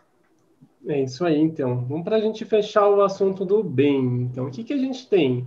É, o governo, né, como bem a Poli disse, está quebrado. A gente já imaginava isso depois né, desse ano de 2020, em que houve muitas concessões de créditos. Né? A gente teve o Pronamp, a gente teve outras concessões, teve o benefício emergencial, teve o auxílio emergencial. Ou seja, foi só dinheiro que voou de um lado para o outro, né? E essa conta ela precisa ser paga ainda. Então, assim, até o presente momento, gente, a gente não tem mais prorrogação do bem. É, até para tirar aquela puguinha de trás da orelha sobre a decisão do STF falando da prorrogação do estado de calamidade pública, né? Quando saiu, foi bem noticiado que o STF tinha prorrogado, mas a decisão, a gente leu ela na íntegra, a decisão ela se refere apenas à Lei 13979 de 2020 que é aquela primeira lei lá que vai falar das medidas sanitárias, né? Ou seja, dos isolamentos, quarentenas, que os, os estados e os municípios podem tomar essas decisões, né, de decretar quarentena, vai falar do uso de máscaras e todas essas partes que só se refere lá à parte da saúde. Ele não mencionou em momento algum as medidas trabalhistas, nem o próprio estado de calamidade pública mesmo, que está lá no decreto número 6. Então, ele prorroga toda essa parte, mas ele não entra na esfera trabalhista nesse caso. Então, para a gente, benefício emergencial cessou aí em 31 do 12. Inclusive, hoje eu recebi dois ou três prints de pessoas que tentaram mexer no benefício emergencial e ele não deixou. O portal, a Geni até publicou, ela fez, ela trouxe lá todas as orientações. Em 31 do 12 se encerrou todas as funcionalidades ali do portal. Com exceção do que? Dos recursos. E aí aqui é um ponto que eu quero chamar a atenção de vocês. Ainda dá tempo de abrir recursos para quem tem direito de abrir recursos. A gente tem que lembrar lá que a portaria é 18.560, se eu não me engano, fala que você pode entrar com recursos até 30 dias depois da data, de, é, da data que seria o pagamento, para caso você queira contestar o valor. Então, o empregado recebeu, tem 30 dias para entrar com recurso para contestar aquele valor ou você tem 30 dias a partir do momento da que foi notificado aquele recurso ali para você contestar aquela notificação. Então, observem os recursos de vocês aí, os benefícios de vocês, para ver se vocês ainda conseguem entrar com recurso para os casos que forem necessários. Porque daqui a pouco nem isso mais vai ser possível. Então, esteja aí atentos para não perder nenhuma oportunidade. Porque, assim, não dá mais para excluir, incluir, é, reduzir vigência tudo bloqueado lá no portal do empregador web. Se você for tentar reduzir uma vigência, vai falar que não pode. Vai tentar é, incluir, não pode. Então, agora, gente, agora é hora de somente ver se tem recursos e como a Poli bem trouxe essa questão das estabilidades. E aqui eu só vou reforçar o que eu coloquei lá no meu post, que é algumas empresas já foram autuadas por demitir empregado que estava aí na estabilidade, né? A gente já teve acesso à informação, eu fui confirmar com a Secretaria de Inspeção do Trabalho, que me passaram lá as duas bases para que as empresas fossem autuadas por desligar os empregados. Coloquei tudo lá bonitinho para vocês. Então, assim, de preferência, gente, evitem desligar os empregados no período de estabilidade, mas saibam que existe previsão ali para a empresa ser autuada. Se ela demitir e não pagar a estabilidade, ela ainda pode sofrer duas autuações pela mesma rescisão, tá? E aquele detalhezinho que a gente não gosta de falar, mas que a gente é obrigado, né? As indenizações, as autuações, elas são previstas na lei do seguro-desemprego e pode chegar a mais de 42 mil reais. Então, vocês viram até passar no Jornal Nacional, muita gente comentou que a repórter falou: ah, a empresa pode ser obrigada a devolver o valor. Não é bem assim de devolução de valor, mas que se ela for autuada em 42 mil reais, é quase como se ela estivesse devolvendo o benefício emergencial, dependendo da quantidade de empregados que ela teve, né? Então, para a gente ficar bem atentos a esse detalhe. Ô Gui, antes de você dar, trazer aquela bomba, né? Que, gente, vocês tomam uma aguinha, porque o Gui vai começar a falar hoje de um assunto que vai deixar vocês, quem ainda não sabe, de cabelo arrepiado. Mas eu tive uma ideia. Eu vi um comentário aqui da Leia Santo que falou assim: Poliana, abre as inscrições o social na prática. Eu não consegui fazer as inscrições na primeira turma. Então, nós estamos com 29.100 seguidores. O que eu pensei? Se a gente bater 30 mil nesse mês, pensei em dar, em sortear, ver que a equipe, como que a gente faz aquele sorteio, sabe, com os comentários, e a gente sortear um curso da Poli e do Gui de social na tela. O que vocês acham dessa ideia? A gente comemorar né, com um sorteio de curso. E aí vamos ver que a equipe, se a gente coloca talvez um expert também para comemorar os 30 mil seguidores. O que vocês acham, Gui e Poli?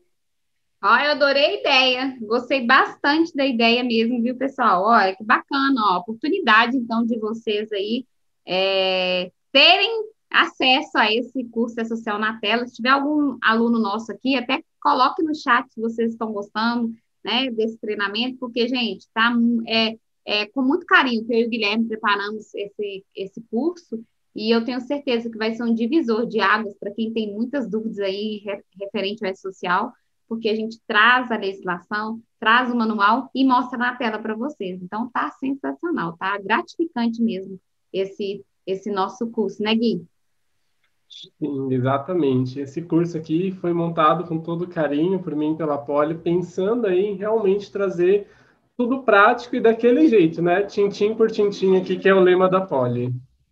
É isso aí. Então, pessoal, amanhã eu já converso com a equipe e a gente bola como que faz um sorteio para comemorar aí os 30 mil. Assim que a gente bater os 30 mil seguidores aqui no YouTube, a gente comemora aí com um curso social na tela. Conforme for, a gente sorteia também um expert e todos eles hoje estão com as inscrições encerradas, porque aqui na EB, pessoal, a gente se preocupa muito em realmente atender da melhor maneira os nossos alunos. Os professores têm todo carinho, suporte te responder. Então, como estão com as turmas fechadas e eu vi o comentário da Leia, a gente faz isso, a gente faz sorteio. Combinado? Gui, quer trazer essa bomba aí pro pessoal? E depois, no final, tem mais uma novidade. Vocês seguram até o final, tem mais uma novidade aí para compartilhar com vocês. Bom, bora falar então das alterações na CFIP, né? Que foi aquilo que deu dor de cabeça para todo mundo, eu acho, né? Tá dando dor de cabeça para todo mundo aí nos últimos dias, né? Assim, olha, eu tô até falando nos últimos dias no plural, como se fossem muitos dias, mas porque eu vou contar para vocês, viu? Lá na segunda-feira passada, dia 28, todo mundo de férias, curtindo, me surge a Caixa Econômica com a versão nova da Cefip, que, ó, me arrancou das minhas férias e a gente Ave Maria. começou, né, a, a, a foi assim, gente, do nada a Caixa Econômica surgiu com essa CFIP.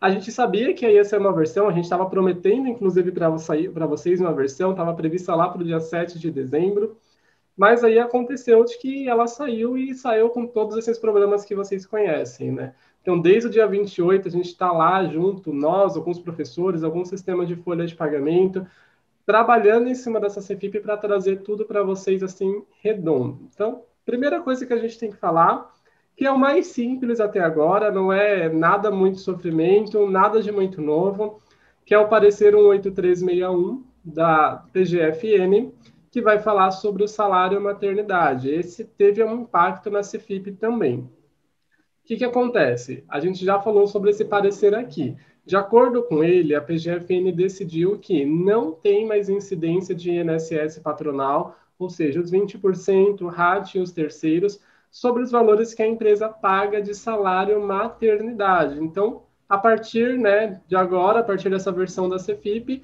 somente vai ter o valor dos segurados. Na sua folha de pagamento, você já pode fazer essa alteração. O E-Social já está considerando isso, então lá em 1 de dezembro teve a nota técnica 20, que já fez essa alteração no E-Social, ele já não está mais tributando né, INSS patronal do salário e maternidade. Quem teve, tem impacto com isso? Quem está sofrendo? As empresas que não são optantes pelo Simples, que são as empresas que pagam o INSS patronal, e aquelas optantes pelo anexo 4, né? Então, se é do Simples e anexo 4, também tem impacto ali. Ponto aqui bastante importante para falar com vocês antes da gente falar da CFIP em si. Essa decisão da PGFN é retroativa a 11 de 2015, tá? Então, as empresas que quiserem fazer as compensações lá de 11 de 2015 para cá, desses valores que pagaram de INSS patronal, po poderão fazer. Basta retificar as CFIPs da época, quem já está no E-Social aí desde 2018, retificar a parte do E-Social, da CTF Web, e aí vai ter créditos podendo compensar, tá? Esse foi um ponto que tinha ficado um pouco obscuro no início, lá na decisão do, do STF, que foi lá em agosto de 2020, e aí quando veio o parecer da PGFN, o parecer deixou bem claro que não teve efeitos ali, então que retroage os últimos cinco anos.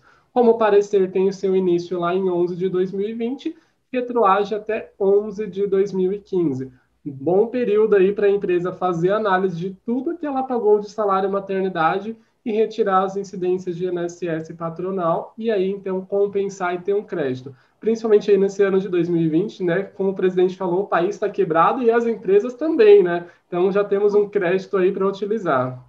Ô Gui, e agora que eu quero mandar um papo reto pessoal do DP, tá? Principalmente quem trabalha em contabilidade. Quem trabalha em empresa, a gente sabe que é diferente, as coisas são mais fáceis mas, por favor, você profissional do DP que está aí na contabilidade, tá? Se for para você que vai fazer essas, essa retroativa, Primeira coisa, isso é uma oportunidade, uma oportunidade de crescimento, porque você vai mostrar que você tem conhecimento para poder fazer, né? É uma oportunidade para as empresas de recuperar esses valores e é uma oportunidade também de você, profissional do DP, ganhar o dinheiro sobre isso. Vocês não vão me meter fazer isso de graça também, não. Vocês valorizem a profissão de vocês, tá? Se é uma obrigação que você já fez, é algo retroativo, vocês vão recuperar, né? Vocês, vocês, por favor, né? Vamos, tem que retificar? Então, coleguinha, né? Cada CFIP aí, ó, tá? Ah, não consigo fazer, não quero fazer. A EB faz para você, tá? Se caso for preciso, nós estamos aqui também para poder fazer, tá? Pode passar aí para os seus empregadores, porque às vezes compensa, viu, gente? Imagina aí uma empresa, né, que tem aí um monte de gente de licença maternidade, 2015 para cá, faz esse levantamento, gente, é dinheiro, tá? É dinheiro, dinheiro para o governo, se tem como a gente recuperar isso para as empresas, está todo mundo ferrado, né? Então, vamos ferrar, vamos ajudar as empresas aí, que eu sei que é mais complicado nesse momento, tá? Mas preste atenção, DP, vocês não vão colocar a mão na massa aí, né, sem, ó, pensar valorizar vocês não, beleza? É isso aí, Polly, exatamente, né? Dois pontos que a Polly falou bastante importante, gente, é se valorizar, porque, assim, é um, um serviço que dá um pouquinho de trabalho para quem estava na CFIP vai ter que refazer todas as CFIPs, para quem está no DCTF Web precisa fazer comp, então também vai dar um pouquinho de trabalho. É algo aí que a gente tem a oportunidade, então, de adquirir uma renda extra, né? Para vocês que estão fazendo, para quem tem dificuldade, várias possibilidades que a gente tem, né? E outro ponto que a Polly falou, não deixar isso para trás, porque assim, gente, o governo, eles cobram até um centavo que se você ficar devendo para eles.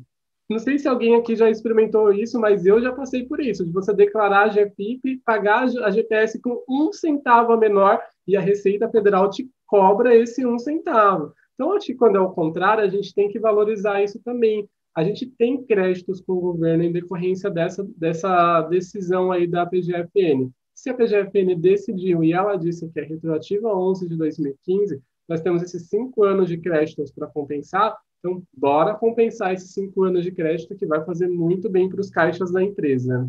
Quer comentar, Elza? Eu quero. E Gui, não sei você se tá você já viu, mas a gente... Tá fechado? Abriu? Sim. Abriu o áudio?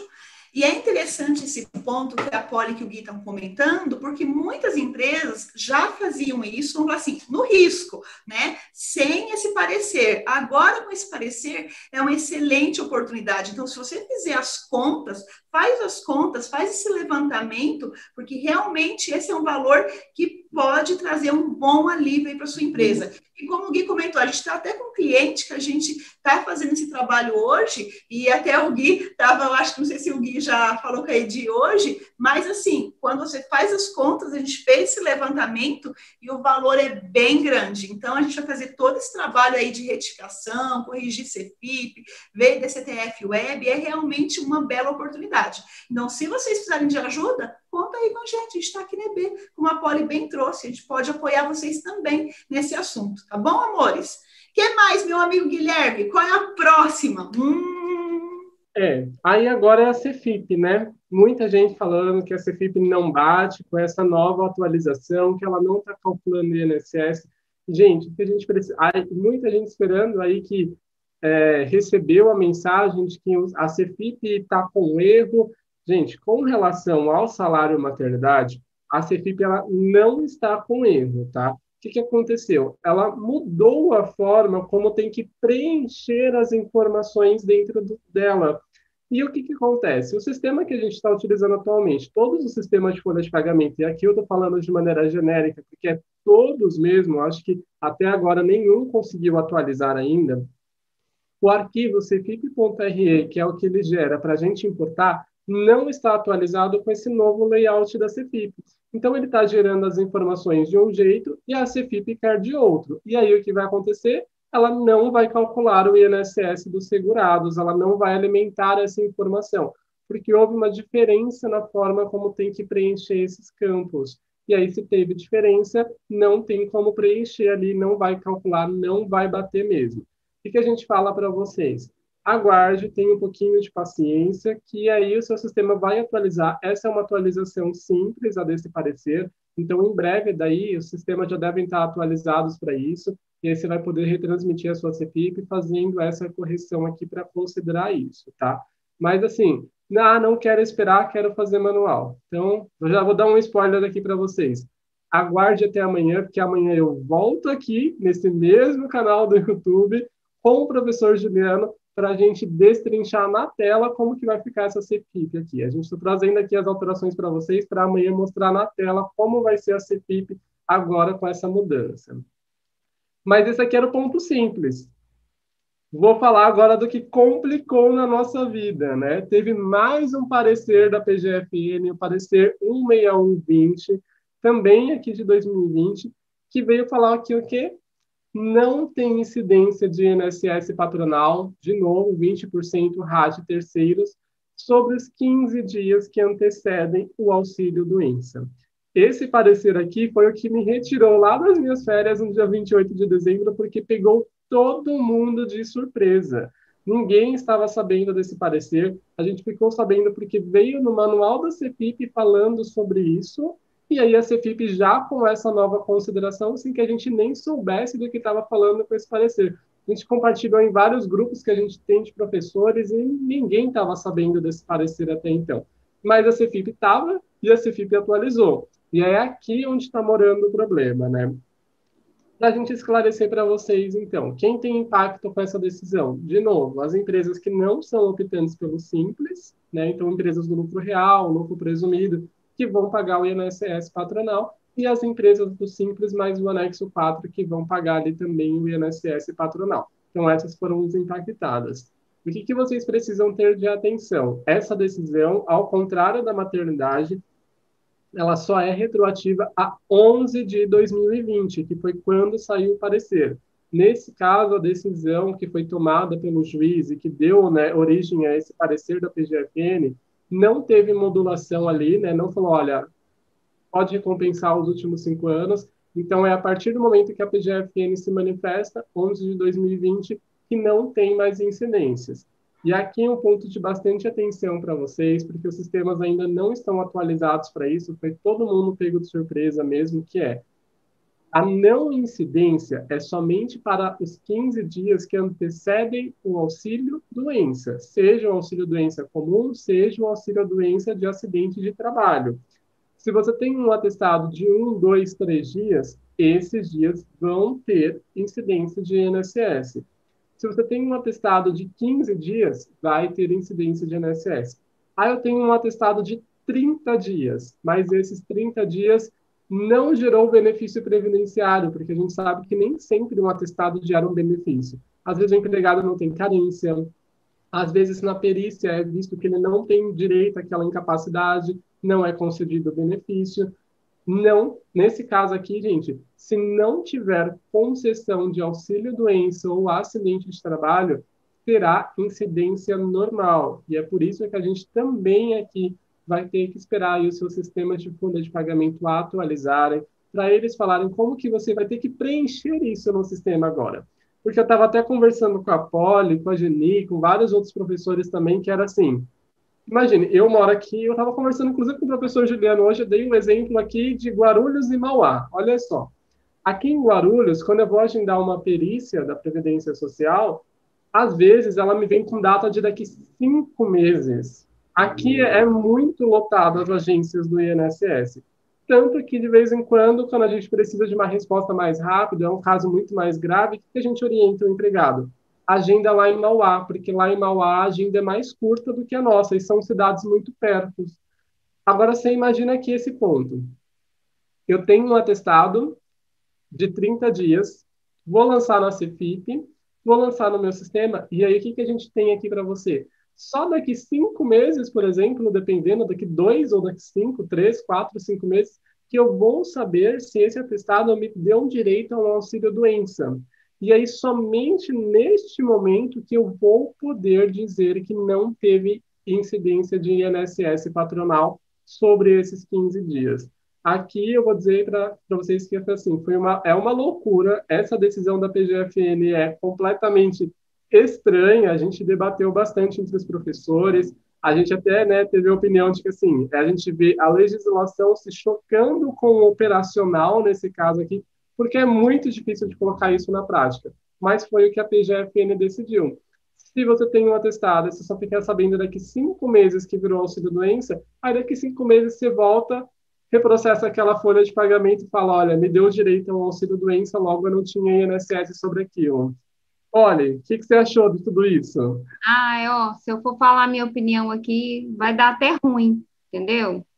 Mas eu vou te falar uma coisa. Eu, às vezes eu sinto que acho que o pessoal acha que o departamento pessoal tá, trabalha 24 horas por dia, é, não tem filho, não tem marido, não tem casa, né? Não tem nada, vive por conta de ficar lá no serviço mandando informação para o governo, porque o que eles fazem, é, eu falei que eu não ia falar e estou acabando falando, né? Mas o que fazem com a gente aqui é impressionante, né? E assim, eu, eu fico indignada, tá? Assim como vocês, que eu sei, né? Às vezes bate aquele, aquela vontade, fazer vontade de vender minha arte na praia, né? Largar tudo, jogar tudo para cima porque de fato tem coisas que acontecem que você fala assim, não, eu não acredito uma coisa dessa, né? Igual o Guilherme, teve que sair de, estava de férias, voltou para poder né, discutir esse assunto, porque precisou de entender algo dentro da Serfip, por exemplo, que estava errado.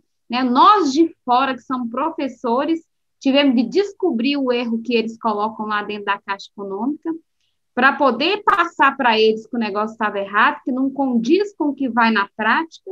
Então, assim, é, dona Caixa, agora eu estou falando como Poliana Tibus, tá? Não como EB, estou no canal DB, mas estou falando como Poliana Tibus.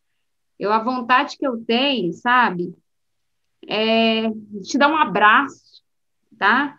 O abraço de, de o abraço do Judas, entendeu? Porque eu vou te contar uma coisa é, é, é, é, fora, é fora de. A gente não sabe nem o que, que falar, né? Eu acho que é de rir a situação. Mas, como eu sempre digo, a indignação ela existe, né? Nós ficamos mesmo contrariado com essa situação, para não falar outra coisa, para não falar um palavrão que é ao vivo, mas, mas nós somos sensacionais, como eu falo, enfatizo, é, eu acho que é por isso que isso acontece com a gente, porque a gente é muito bom no que faz, né? A gente faz as coisas com muito amor, o departamento pessoal ele é envolvido no amor e a profissão, porque senão não tinha gente trabalhando, se não tivesse amor, a gente não estava aqui, se não tivesse o dom para isso, a gente não estava aqui, porque é muita turbulência que a gente passa, né? E assim, se a gente está aqui, então a gente tem que estudar, a gente tem que, né, enfrentar tudo isso de cabeça erguida, porque nós somos soda, sim, e eu acho que é isso que a gente tem que né, fazer mesmo, por mais que indignados a gente esteja, nós temos que aprender a fazer a coisa certa, e se for para né, retificar, tem que retificar, e neste caso aí, agora, o que a gente tem que ter, pessoal, é muito importante isso, até a gente enfatizar, é a questão de de ter paciência nesse momento, que é a nossa palavra do DP, né, que rege o DP aí do ano passado para cá é a nossa paciência, porque nós vamos ter paciência, nós vamos ter que ter paciência com os sistemas, porque essa mudança que o Gui trouxe para a gente agora dessa parte de atestados aí, é uma mudança cabulosa, vocês vão entender isso melhor amanhã, quando ele trazer essas informações mais detalhadas, mas é algo muito grande que tem que ser realizado dentro dos sistemas e os sistemas que vão ter que lutar para fazer isso acontecer para a gente, tá? O nosso impacto vai ser pouco para o DP, apesar de a gente saber como que é todo esse Paranauê, a gente vai ter só que fazer as certificações quando necessário. Mas o impacto para os sistemas é enorme, né? Então a gente vai ter que ter paciência nesse caso até que eles façam essas adaptações aí, né? E assim, é isso, gente, é levantar a cabeça, dar, né, sacudir a poeira e enfrentar tudo isso, porque nós vamos passar por mais essas aí e torcer para que as restos das mudanças sejam menos, né, assim, revoltantes, igual essa aí que nós vimos e que não tem o que fazer a não ser aceitar. Agora, uma coisa que nós temos que fazer como profissionais do departamento pessoal é nos valorizar, tá? É nos valorizar como profissionais. Eu acho que a gente tem que nos unir é, e mostrar aí o nosso valor, porque olha para vocês verem o que a gente vem passando, né? E não é fácil e a gente tem que ter esse valor. Mas para a gente tem que ter valor, para a gente ter valor, a gente tem que ser bom naquilo que a gente faz. E a gente viu, até foi uma pergunta que me fizeram pelo Instagram, quais são as principais mudanças que o social trouxe. E eu acho que o social trouxe essa mudança no profissional do DP na questão de tem que saber agora o que, que se faz. Antes existiam muitos operadores né, de botão, ia lá, estava muitas vezes no automático. A gente era tão, né, às vezes, é por, pela falta, às vezes, mesmo de, de, como eu falo, dessa valorização, a gente entrou no modo automático, né? E acabou que a gente, a gente não, não, não tinha tanta, a gente não buscava as informações como deveriam.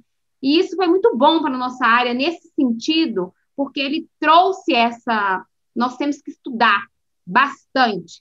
Né? Eu falo por mim mesma, eu fiquei um tempo de, é, assim, é, não falo largada, mas em outra área, né, dentro do ED, e quando eu voltei, eu me senti, eu senti que o quê? Dois meses, três meses fora do DP te deixa desatualizado. Então, gente, é importante a gente estar sempre buscando essas orientações, sabe? Estar sempre buscando o quê? A, a forma certa de fazer, porque essa é o diferencial do DP. E se você tem esse diferencial, você vai ser valorizado, tá? Hoje a gente vem batendo isso na tecla, falando, falando sobre isso, mas eu acho que está dando para sentir que as coisas não estão tá mais brincadeira, não.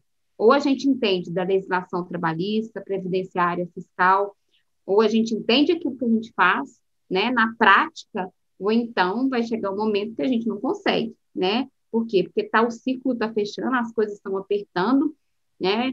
O governo está mais de olho aí nessas informações, principalmente depois dessa pandemia toda. Eles vão ter que ter um jeito de arrecadar, de buscar dinheiro, e vocês acham que eles vão onde? Né? É nos tributos. Então, a gente precisa fazer as coisas certas, tá? Então, é um desabafo para vocês, mas é também um incentivo, uma, né, é para a gente conseguir olhar para frente e trazer essa valorização para nós. Se nós somos bons, nós temos que merecer, né? Ser gratificados pela nossa sabedoria também. E aí começa na valorização de cada um, tá?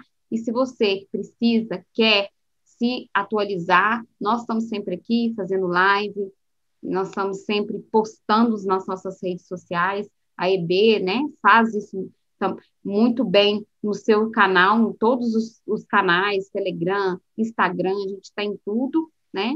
Então, é acompanhar, porque sempre que a gente souber novidade, a gente está aqui para poder passar para você, a gente faz isso com o maior amor do mundo, com o maior carinho, tá? A gente faz o que a gente ama mesmo fazer.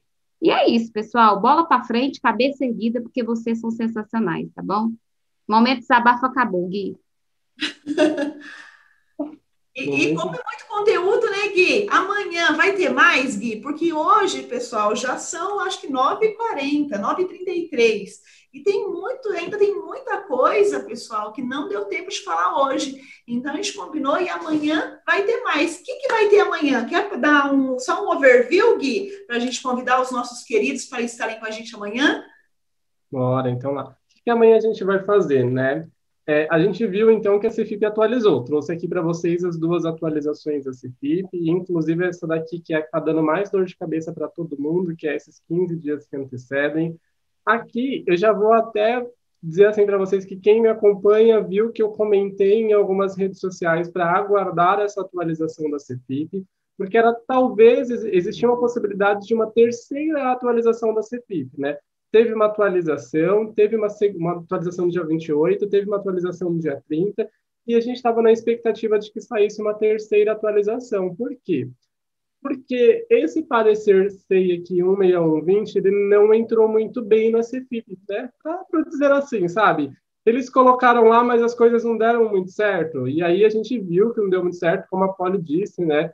Coube né, mais ao sistema de sistema, ao sistema de folha e aos professores identificar ali o que, que não estava batendo com essa alteração, levar para a Caixa Econômica. E a gente estava numa real expectativa de que saísse uma nova versão da CPIP de novo, né, para ali fazer bater as informações. Mas Caixa Econômica é Caixa Econômica e eles meio que disseram assim: bom, vocês, sistemas de folha de pagamento que lutem, eu quero assim e vai ser assim. E aí teve pequenas mudanças, então. Nesse mesmo ponto aqui também é a forma de preencher no sistema que mudou muito, mudou muito mesmo. E é por isso que a gente não está conseguindo fazer CFIPs baterem, tá? A gente já sabe como fazer tudo isso manual. Então amanhã eu e o professor Juliano a gente vai mostrar na CFIP para vocês o que, que foi que mudou, por que, que a CFIP não está mais aceitando, o que, que o novo manual da CFIP, porque eu não sei se vocês viram, mas a CFIP publicou dois manuais esse mês, então ela teve uma publicação de manual no dia 28, ela teve uma publicação de manual ontem, alterando bastante as regras da CFIP. E é por isso que a gente não está conseguindo bater. E aí amanhã eu e o Juliana a gente vai trazer para vocês aí tintim por tintim essas alterações na CFIP e o que, que o manual trouxe de novo aí que a gente pode ter deixado passado despercebido, beleza? Ô Gui, vocês vão falar também daquela solução POSIT 148? Essa daí teve até pergunta nos comentários, né? Dos atestados de Covid. Então, gente, essa daí, aqui é o meu momento de desabafo, tá? Já que a Poli já falou aí da CEPIP, eu vou falar sobre essa solução de consulta. Gente, entre lá, abril, né, é, abril e primeiro do 7, era possível compensar os atestados de Covid, né? A gente tinha lá a, a possibilidade na Lei 13.982. E aí agora, em dezembro, bem no finalzinho do ano aqui, né, como quem não quer nada, a Receita Federal solta uma solução de consulta que quase jogou todo mundo para trás. E amanhã a gente vai falar para vocês sobre essa solução de consulta porque você tem que estar muito atentos. Eu já vou dar aqui só um spoiler para você. Muita gente, inclusive eu, fez a interpretação errada, e aí, quando a Receita Federal veio com a interpretação dela, era completamente diferente do que estava todo mundo entendendo ali. Então, nesse ponto aqui, eu quero amanhã vocês com a gente para ver se vocês fizeram certo. O Gui, eu acho que só a Receita entendeu do jeito que ela queria falar. Só a Receita, gente. Ninguém mais leu a lei do jeito que a Receita leu. Então, leu negócio que só ela quis ler. Agora, o que? Eu, eu, eu, acho que a receitinha de desenhar para nós, porque interpretar tá ficando difícil também, né? Agora tem que ser desenho. Pior que isso vai dar um puta de um retrabalho. E o pior, gente, é a multa e os juros, né? Recolher com diferença tudo isso. Mas vamos lá, amanhã tem mais, né? 13 horas, Gui, confirmado 13 horas aqui no canal do YouTube. Então, o que, que eu já vou pedir para vocês, tá? Marca aí, marca na agenda, amanhã, 13 horas, todos esses assuntos polêmicos, professor Juliano com o professor Guilherme vão mostrar, inclusive, tela do CFIP, para ajudar vocês. O que, que eu vou pedir? Quem gostou da live, dá um curtir aí, dá um like, gente. Por quê? Quando você curte, dá um like, o YouTube mostra para outras pessoas, você ajuda outras pessoas que esse conteúdo chegue mais longe, tá? E amanhã convida aquele colega de trabalho, manda essa live, porque vai pegar fogo. É realmente, como diz a Poli, tintim por tintim, e ali no Gemba, né? Direto na Cefip vai mostrar tudo isso. Meus amores, Quer voltar a tela, Gui? Isso. Meus amores, fechamos aqui, estamos encerrando a live, ó, uma hora e 38 de live. Poli, Gui, vocês são incríveis, deram um show aí. Muito obrigada por mais essa noite, por estar compartilhando. E quem gostou da live, coloca aqui na live, gente. Eu e dá o like aí, esmaga o like aí no dedinho. Quer falar alguma coisa, Gui e Poli? Eu quero só agradecer a todos vocês que nos acompanham, tá, gente? Está sempre aqui com a gente nas nossas lives, a gente faz isso, né? Igual eu fui dormir essa noite, era mais de quatro horas da manhã, preparando material para vocês, preparando, né, as informações. O Gui trouxe a, a, né, as contribuições, fez junto, a gente sempre está junto ali fazendo material, um troca ideia com, com o outro sobre o assunto. E assim, é agradecer mesmo a vocês que estão aqui, né? gente, estude, tá? Acompanhe. Vamos sempre estar atualizado para a gente não perder o barco, porque depois que perde é complicado para poder nadar atrás dele, né? E é isso, gratidão mesmo por você estar sempre nos acompanhando, tá? Não deixe de curtir, não deixe de seguir as redes sociais, tá? Tanto a minha, do Guia DB, porque a gente está sempre ali com informações importantes para vocês, tá bom? É isso. Beijo, Gui. Beijo, Elza. Obrigada aí por mais essa terça do DP. E terça-feira do DP tem que alinhar direitinho aí com o professor Rodrigo, mas eu estarei de volta e quem sabe aí, né, vamos confirmar com ele, falando sobre DIRP para vocês. Se ele aceitar, vai ser top, hein, Polly? Vai ser top. Gui, quer alguma coisa, meu anjo? Obrigado pela participação de todos por estar aqui com a gente até essa hora e aguardo amanhã vocês na nossa live aí para tirar o resto das dúvidas sobre a CFIP de como que vai ficar. Amanhã, 13 horas, aqui também no YouTube. Isso aí, pessoal. Um grande beijo. Fiquem com Deus. E se você não está inscrito no canal, se inscreve. E amanhã eu já alinho o pessoal essa questão aí do sorteio, viu? Para a gente sortear aí, comemorar esses 30 mil seguidores aqui no YouTube com a gente, viu, pessoal? Um grande beijo. Fique com Deus. Bom descanso e até amanhã. Tchau, tchau. Tchau, tchau.